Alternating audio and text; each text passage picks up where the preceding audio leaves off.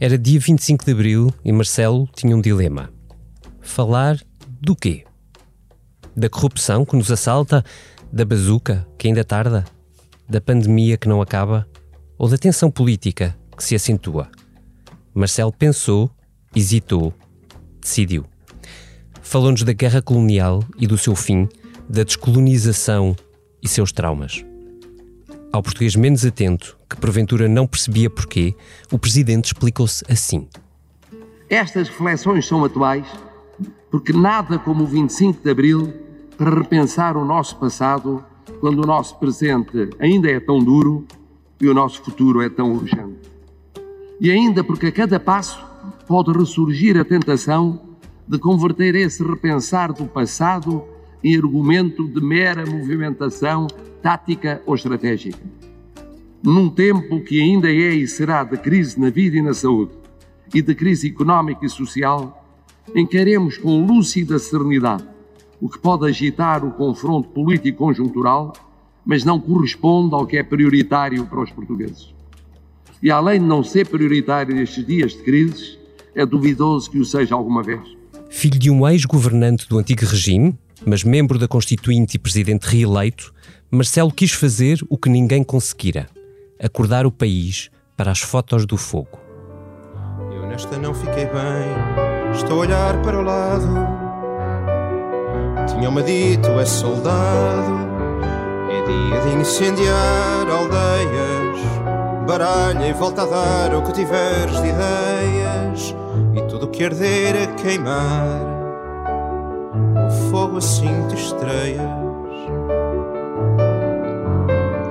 Chega-te a mim, mais perto da lareira. Vou-te contar a história verdadeira. Nesta outra foto não vou. Sérgio Godinho já tinha posto Portugal a cantar as suas dores. Mas só Marcelo conseguiria pôr de pé num só discurso esquerda e direita Jerónimo e Rui Rio, Catarina e André Ventura mas também era para eles o discurso. É prioritário estudar o passado e nele dissecar tudo, o que houve de bom e o que houve de mal. É prioritário assumir tudo, todo esse passado, sem autojustificações ou autocontemplações globais indevidas, nem autoflagelações globais excessivas. Seja bem-vindo à Comissão Política. Hoje vamos falar-lhe do segundo D, de descolonização e do primeiro também.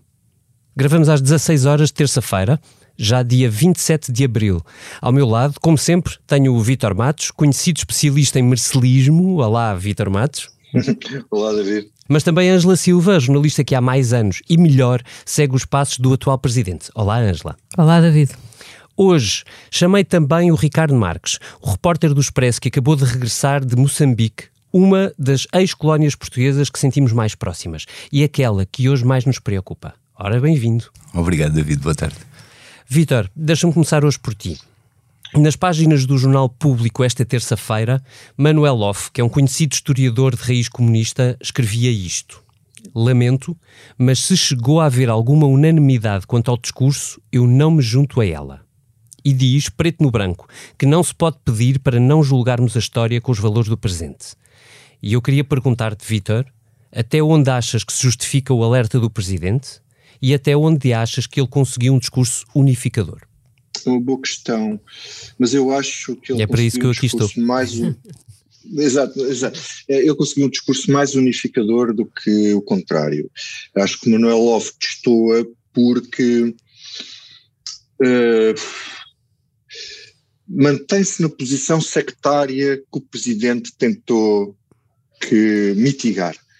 Dizer, o, o presidente tentou que não houvesse tanto sectarismo a olhar para a história do país um, e, quer dizer, depois cada um terá direito de fazer as suas interpretações, como tem o, o Manuel Loff, o argumento dele basicamente é dizer que em cada uma dessas épocas havia outros olhares, não, não tanto da nossa época, mas outros olhares alternativos àquilo que era o status quo. Pronto. Uh, mas ele, depois faz um apelo que aliás isso parece-me que é interessante, que é se o Presidente quer que se escrutine tudo e que se veja tudo, então que faça também por se uh, desclassificar alguns arquivos. Sim, esse é o desafio do Manuel Lopes nas páginas. Perceber a guerra, essa parte parece-me mais interessante. Mas deixa-me voltar um, um pouco atrás e dizer que eu acho que este é um dos discursos mais importantes do que, que, que, que Marcelo Rebelo de Sousa já fez. Ele no 25 de Abril costuma fazer discursos mais genéricos e menos sobre, embora tenha recados sobre o, sobre o contexto político e sobre a circunstância do momento, um bocadinho mais subliminares, normalmente faz discursos um pouco mais abrangentes e um bocado mais abstratos, às vezes chegam a ser tão abstratos que sejam a ser qualificados como arte, arte abstrata ou pintura moderna, já não me lembro o que é que... Essa que é foi, que, foi António Costa, sim. disse uma vez sobre isso. Mas neste caso eu acho que é essencial. Porquê? Porque, primeiro, o Presidente da República representa a nação e a nação é feita de uma memória coletiva. Um país, e um país antigo, velho como o nosso, é feito de uma memória coletiva que é o que nos dá o cimento de comunidade. Nós somos uma comunidade, temos uma língua, também temos uma história comum e vimos todos do mesmo sítio e, e, continuamos todos aqui mesmo, no mesmo barco, não é? Que vai para algum lado, às vezes mais à deriva, outras vezes menos, e, e cabe ao Presidente da República, em momentos uh, que me parece foi bem escolhido, como este, em tentar que, se esse cimento parece estar a quebrar-se em cada momento, que ele tente colar isso e que arranjar alguma cola que faça com que, e agora a parte da circunstância atual, com que o sítio por onde o, cimento possa estar a quebrar-se não possa ser levado e puxado por cada um dos extremos. Porquê? Porque cada vez nos últimos, eh, portanto, dois anos, sempre que se falava de um caso relacionado com história, história colonial, história da, da, da, da escravatura, aliás Marcelo cometeu uma gafa há uns anos a propósito disso e foi bastante criticado, um discurso que fez no Senegal, a dizer que os portugueses tinham sido os primeiros a abolir a escravatura e tal, uhum. foi um discurso errado no sítio errado, mas quando o Joacim Catar Moreira vai para o Parlamento ao mesmo tempo do André Ventura, há uma série de eles, por mais minoritários que sejam, depois polarizaram o discurso de forma que isso mobilizou uma grande parte da sociedade portuguesa uh, para essa discussão divisiva uh, sobre as obras de arte que nós temos cá, que eram do, do, do, dos, dos antigos territórios coloniais, a questão dos brasões em frente aos Jerónimos teve em anotar labrações das ex-colónias, o discurso sobre a escravatura, como já disse, a condecoração de Marcelino da Mata foi o restilho terrível uh, mais recente, depois levou aquela conversa meio alucinada da demolição do padrão dos descobrimentos, e depois o presidente, o que é que ele faz? Ele fala para a esquerda e para a direita, porque esses discursos que se polarizam muito, depois arrastam o centro também para essa discussão. Oh, Quando Victor... ele diz, temos, posso, sim, sim, mas termina. se queres passar a palavra, depois concluo, concluo esta ideia, se quiseres. Queria passar a, queria passar a Ângela porque lhe queria perguntar, precisamente pegando na, na, na polarização, no, no, no extremar de posições que tu agora referias. Um, Ângela, tu no domingo escreveste, salvo erro, que, que Marcelo fugiu às polémicas do momento e que se focou, acho que era esta a tua expressão, na big picture do que mais o preocupa. Eu queria perguntar-te, afinal, o que isso é?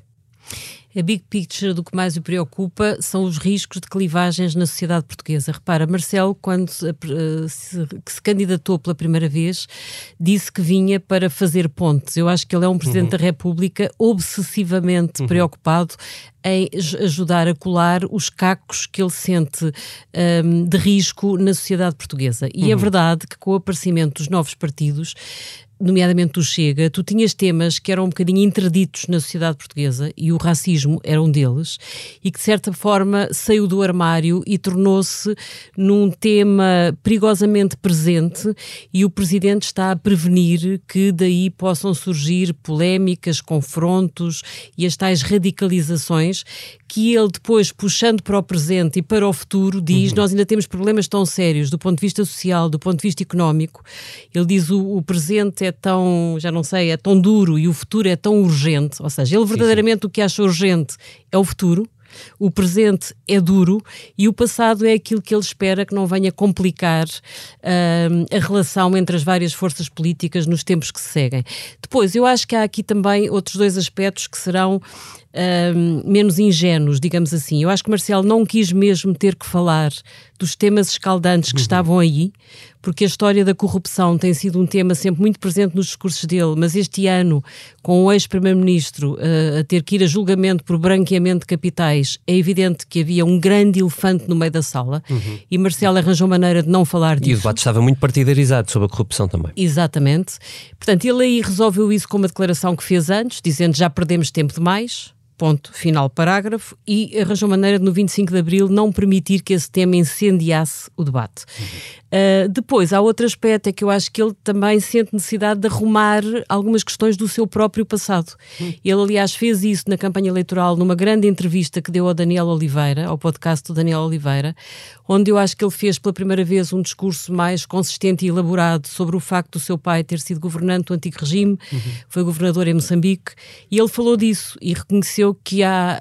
Uh, que há, que há racismo em algumas áreas da sociedade portuguesa. Na altura ele até contrariou Rui Rio, que tinha dito não, Portugal não tem racismo. Uhum. Depois reconheceu que o pai não era um democrata. Depois reconheceu que o colonialismo português teve aspectos uh, criminosos. Eu acho que ele chega a utilizar essa expressão na entrevista ao Daniel e falou, por exemplo, da quer dizer, das pessoas serem forçadas a, a trabalhar uh, sob, sob regimes completamente desumanos. E, portanto, eu acho que ele agora quis, de certa forma, tentar arrumar definitivamente esse assunto, lembrando que o facto de ter convivido de tão perto com, com esses tempos terríveis, mas que isso não o impediu de reconhecer a necessidade de transitar para a democracia, ter sido deputado na Constituinte e ter sido eleito e reeleito como Presidente da República de um regime democrático. Portanto, eu acho que isso também era importante para ele, do ponto de vista pessoal, acabar com essa conversa antes dos 50 anos de 25 de Abril. Mas claro que o essencial do discurso é uh, tentar prevenir um, eh, apelando a que haja, a que haja uh, reconciliação uhum. entre posições extremadas que ele percebe que tendem a crescer na sociedade portuguesa, muito a reboque do Chega. Uhum. Há uma passagem que tu falavas dos, dos traumas de, de quem viveu o, o, antigo regime. O Presidente, a dado, a dado momento do discurso, de resto, fala uh, uh, para os países que foram colonizados por Portugal, portanto, para, os, uh, para as ex-colónias. Ricardo, tu vieste de. acabaste de chegar de Moçambique, um país hoje de, devastado por décadas de pobreza, convém frisar antes de tudo, mas agora também por uma ameaça, ou se quiseres, um, um presente terrorista que, que lhe se empenhou uh, mais pobreza, milhares de pessoas uh, deslocalizadas e um governo que parece muito de mãos presas. Deixa-me perguntar-te. Tu achas que no, no facto de Moçambique não pedir, por exemplo, ajuda externa a Portugal, nomeadamente a Portugal, se prende com um certo complexo colonizado? Ou seja, esta discussão faz ou poder-se-ia fazer ou dever-se-ia fazer também do lado lá? Uma boa pergunta. Eu acho, eu acho que isso será um segundo nível, a questão de pedir ajuda a Portugal. Acho que um primeiro nível a discutir é se Maputo quer ou não uh, ter ajuda e uhum. que tipo de ajuda quer ter. Hoje foi conhecido um, um, primeiro relatório de uma visita que foi feita pelos países da comunidade de países da África Austral. Uhum e que prevê, prevê, aponta uma solução que é o envio de 3 mil militares para o terreno. Isto inclui forças regulares, forças especiais, meios navais e uhum. tudo. Portanto, a bola agora está um bocado do lado de Maputo.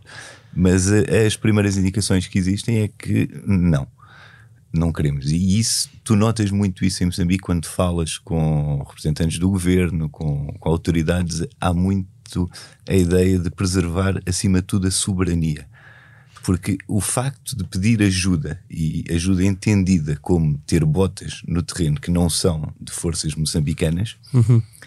é de certo, seria de certa maneira um assumir que o Estado falhou na sua, numa das suas uhum. funções básicas, que é exercer a violência armada regular contra inimigos, uhum.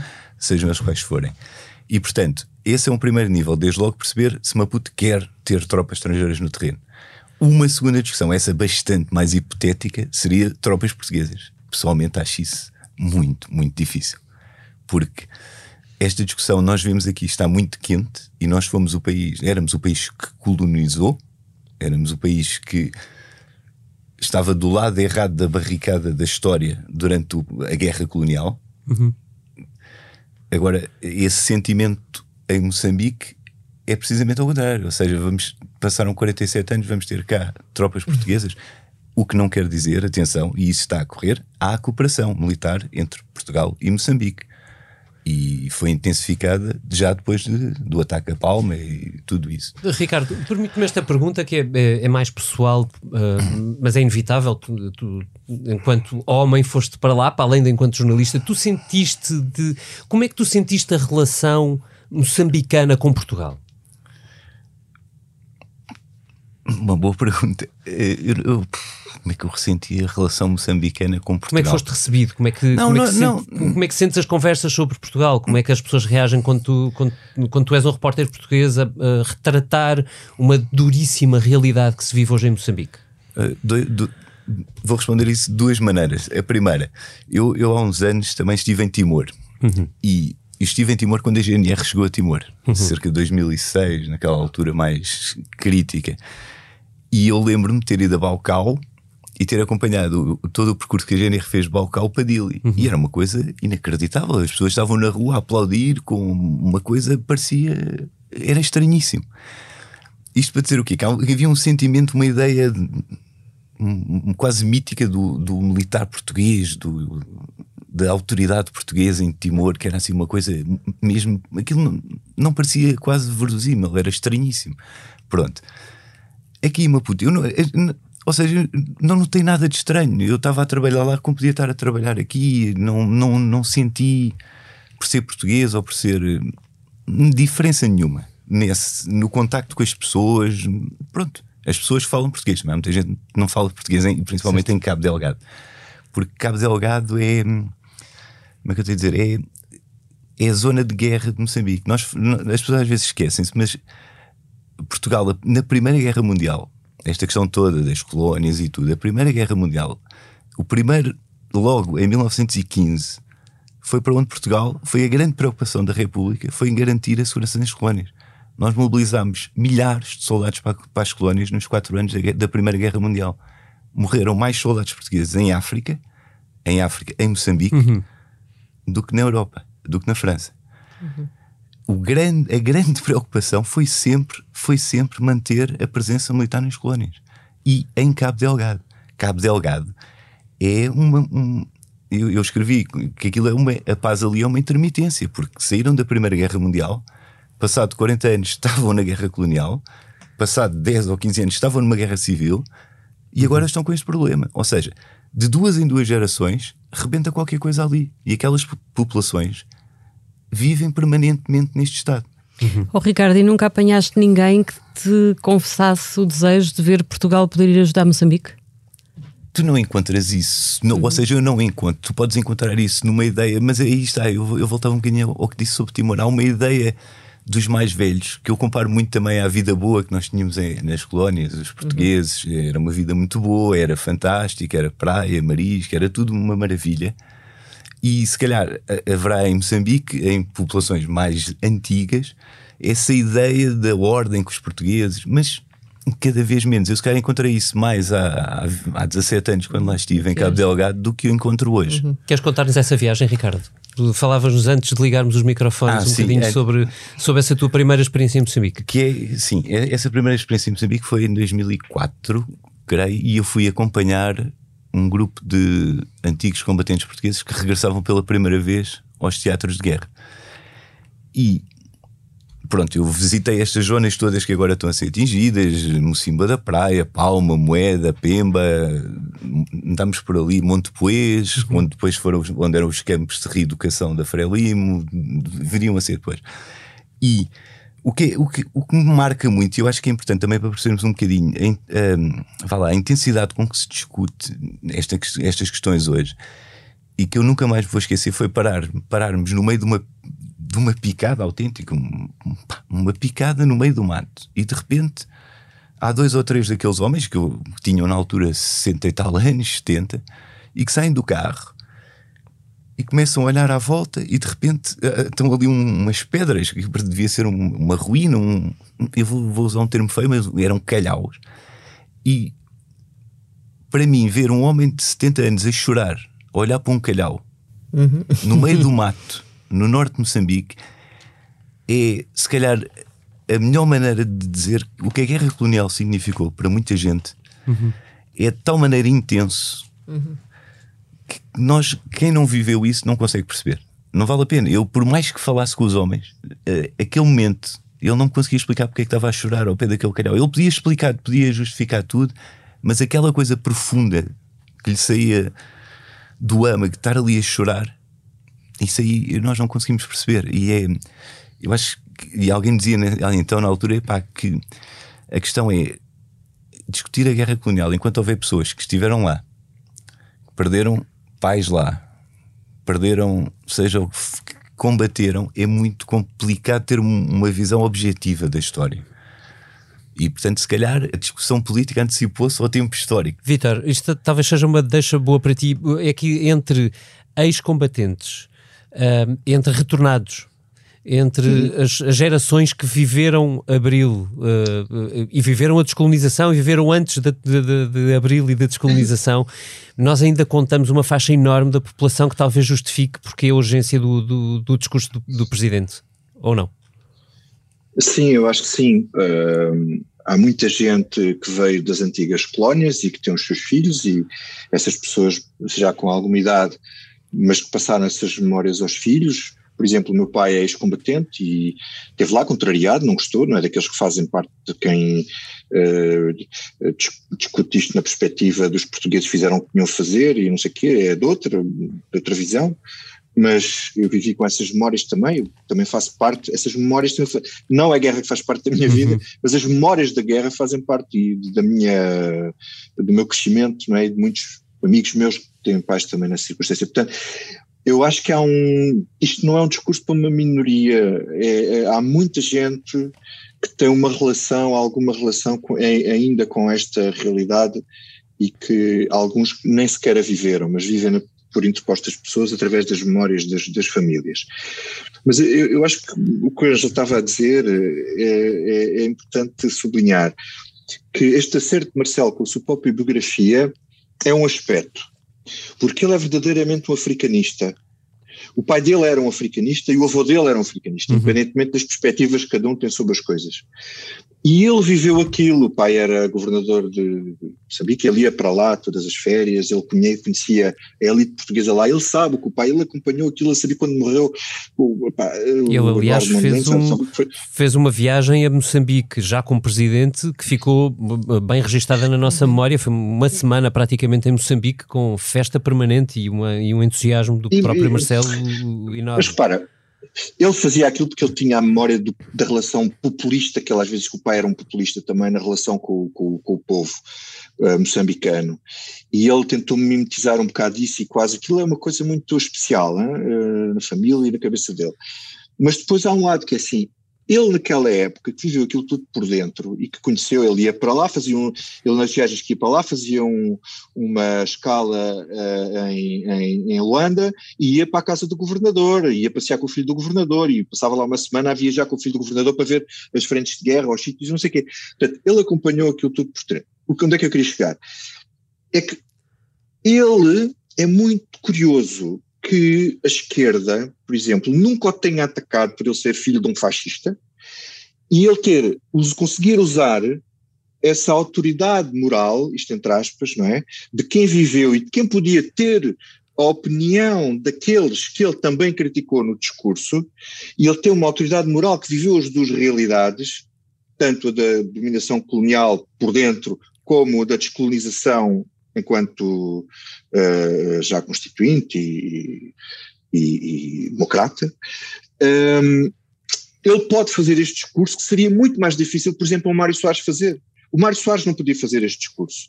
E é por isso que estamos a chegar a um ponto da história em que é possível, neste caso com o Marcelo, tentar pacificar isto de uma certa maneira, porque se o Mário Soares fizesse este discurso, havia sempre aquela gente que o acusava da descolonização. E o Marcelo, curiosamente, sendo filho do colonizador, ninguém lhe, ninguém lhe aponta isso. Um, e ele, ele, ele, faz o discurso sempre a dar, dar à esquerda e dar à direita, dar à esquerda e dar. Ele diz à uhum. esquerda: não se pode olhar para a história com os olhos de hoje. Depois diz à direita: não podemos eh, passar ignorar. ter um culto do outro também triunfalista, Sim, não podemos ignorar o olhar do, do, dos outro, do outro lado. Portanto, ele anula aqui, tenta anular um, o sectarismo da análise uh, uh, histórica. um, sem uh, dizer que seja necessário realmente dissecar tudo. Epá, recentemente houve uma polémica que a mim me impressionou um bocado, que foi, eu cheguei a falar disto aqui, não, não me sai da cabeça, de uma fotografia no público que viu um corpo Isso. negro uh, incendiado em Moçambique com os soldados a rir todos à volta, uns 15 soldados ou assim. E houve uma reação de uma série de gente, sobretudo antigos oficiais, uh, que, e não, não, não, não forçosamente de direita, antes pelo contrário, a dizerem que, atenção, que todos os países tiveram isto, toda a gente meteu excessos na guerra, e pá, devíamos era tipo não mostrar isto, isto, isto não se devia mostrar, isto é pornografia, não é jornalismo. Quer dizer, as pessoas ainda hoje, sobretudo aqueles que vivem com isto com mais intensidade, como estava ali a dizer o, o Ricardo, eu percebo o que ele estava a dizer, não têm objetividade nem distanciamento para olhar para isto. Uhum. Mas é importante que tenha sido o Marcelo Rebelo, o Marcelo, é? é? o presidente que é o Marcelo, que ele não fez a guerra, tudo bem, mas que esteve do lado de lá e que depois esteve do lado de cá e, e, e que está a tentar eh, colar os cacos para que isto não seja lume, como estava a dizer a Ângela, nem pasto para, para, para, os, para os populismos, que eu não acho que seja só, é, é claro que o Chega, um, como é que se diz, um, uh, eh, faz com que isto uh, cresça mais, exploda e sejam, um, os temas depois ganham uma, uma, uma grande, mas também é para a extrema esquerda e para alguma esquerda, portanto é para os dois lados, é para os dois lados. Uhum. Ângela, uh, tu... sim, uh, Vítor, ainda Sim, sim, não, sim, obrigado. Ângela, perguntar-te só uh, a rematar, se nós raramente quando no decurso da história conseguimos identificar discursos que efetivamente a conseguem mudar. consegues arriscar se este discurso de Marcelo consegue de alguma forma mudar a maneira como a discussão política sobre a nossa história pode ser feita? Temos que perguntar ao André Ventura.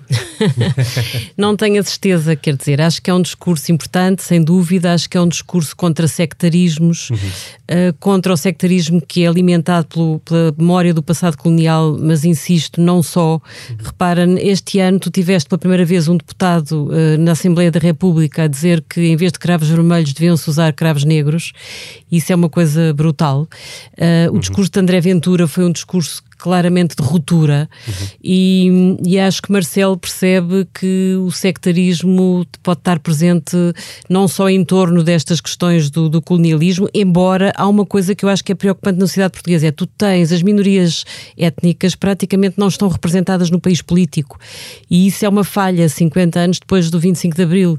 E acho que hum, isso sim há que prevenir, porque repara, a Joacine Catar Moreira sofreu o que sofreu quando, quando chegou ao Parlamento. E embora possa não ter gerido a sua entrada em cena da forma mais discreta ou mais inteligente, mas ela foi claramente alvo de, de bullying político. E, e, Marcelo também está atento a isso e, e, seguramente ele quis dar um contributo para que Portugal dê um salto em frente em termos de um salto civilizacional. Isso tem que ser dado. Ouve lá, se isto vai fazer o seu caminho sim, ou não, normalmente os discursos de Marcelo têm feito o seu caminho, sobretudo aqueles que parecem arte abstrata. Foi há três uhum. anos que ele fez um discurso também no 25 de Abril, em que veio falar de populismos e de riscos de. de exatamente, e, e, ninguém percebia muito bem na altura, parecia uma coisa muito, muito fora do tempo, não é? E, e, isso marcou, porque de certa forma ele preveniu, falou antes do tempo e agora pode ser que tenha feito a mesma coisa, mas vamos ver. Por acaso tenho curiosidade em perceber como é que a direita mais trauliteira vai gerir uh, esta mensagem do Presidente. Posso, posso dizer uma Entra, coisa, acrescentar o que a Angela estava a dizer? Um, apesar de tudo, eu, eu, quando estava a ouvir os discursos e quando falou uh, a deputada do Bloco Beatriz Gomes Dias, uh, que é negra, um, ela começa por homenagear os combatentes pela libertação dos países africanos ocupados pelo regime colonial português. E a seguir cita Amilcar Cabral uhum. a dizer que ao lutar nas colónias estaria também a lutar contra o fascismo em Portugal. E eu, quando eu ouvi dizer aquilo, pensei, ai, isto já, isto já vai haver aqui um charivari com o Ventura por causa desta história, não sei o quê. E, esse, esse guichê extraordinário, o discurso do Marcelo ser sobre isto. E enquanto ele estava a falar, e eu acho que isso é um sinal que nós às vezes não damos muita importância, e concordo com a Angela, que a representação não é, de, de, de, não é será tanto minorias étnicas, é, é, é, é quer dizer, é, isso, sim, não há, não há uma representatividade no Parlamento como, há no, como que reflita o que é a sociedade portuguesa. Uhum. Mas, mas, mas é muito interessante, eu estava a ouvir o António Costa a fazer assim com a cabeça, quando estava a ouvir o Marcelo, e nós temos um primeiro-ministro que, que é de origem indiana, não é? De um pai que, uhum. de Goa, uh, o, o, que também não deixa de ser interessante, é uma coisa que nós não falamos muito. Falou-se quando houve aquela polémica dele com a, com a Cristas e não sei o quê, mas não se fala muito nisso. Tipo, se fosse na América falar-se disso. Uhum.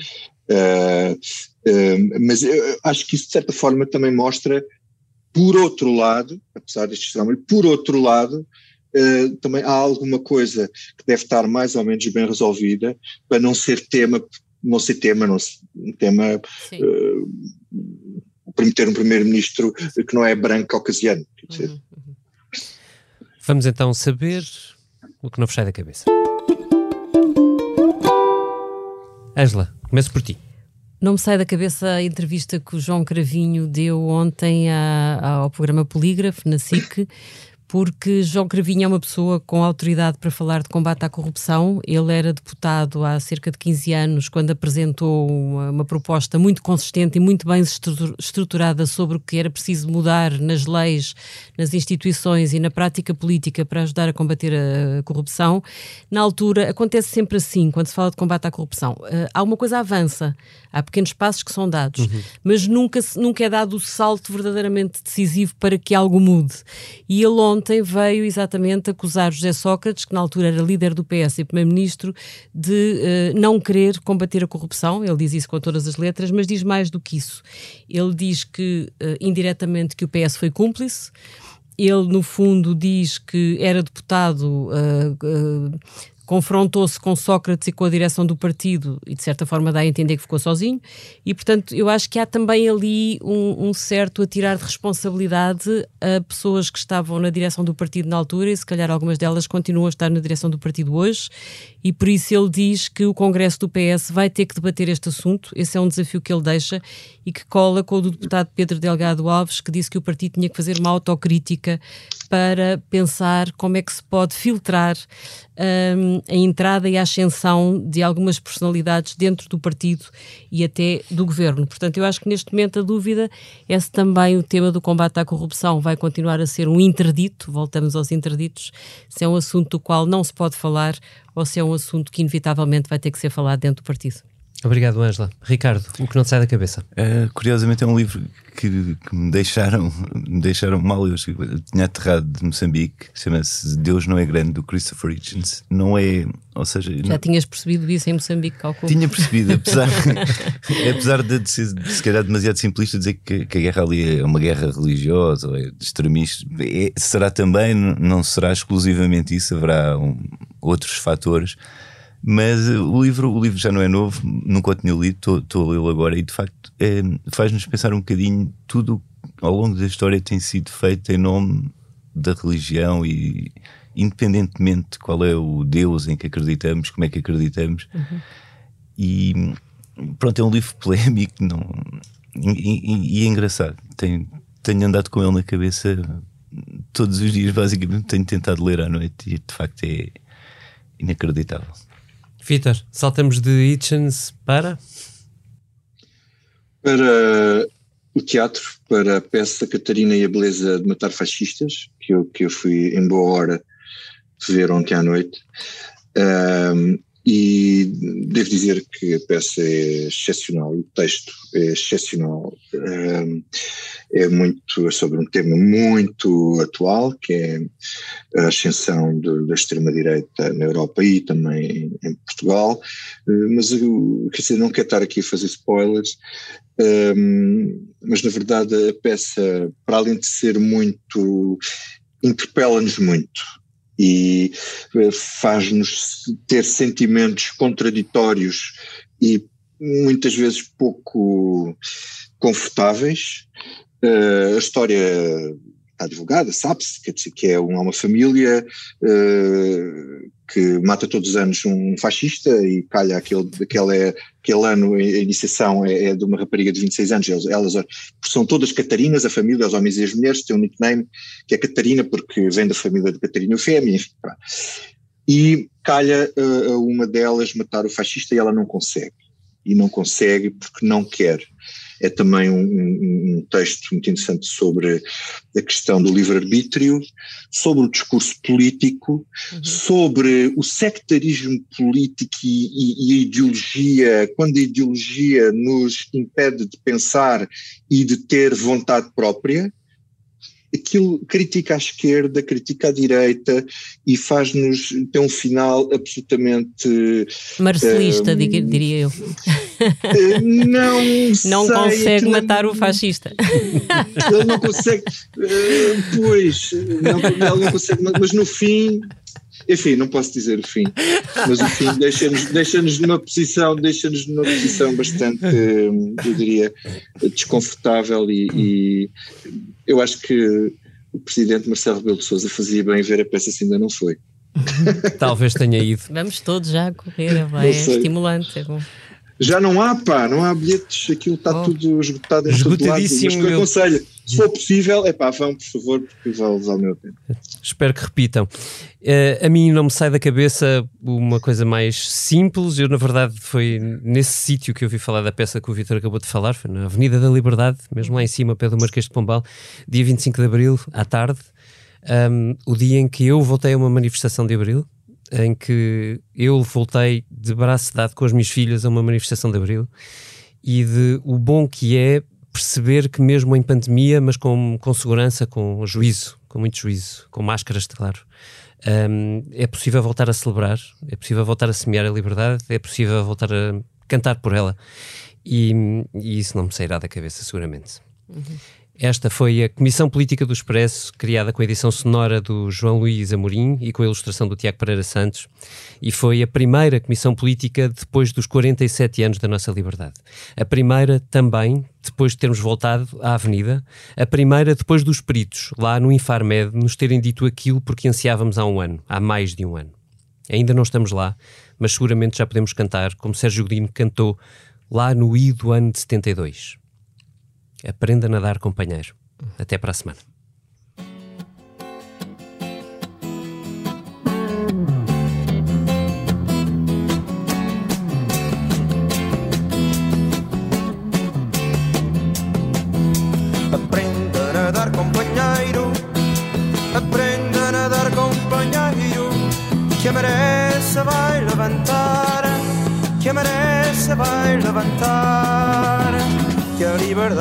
A passar por aqui, que a liberdade está a passar por aqui, que a liberdade está a passar por aqui. Maré alta, maré alta, maré alta.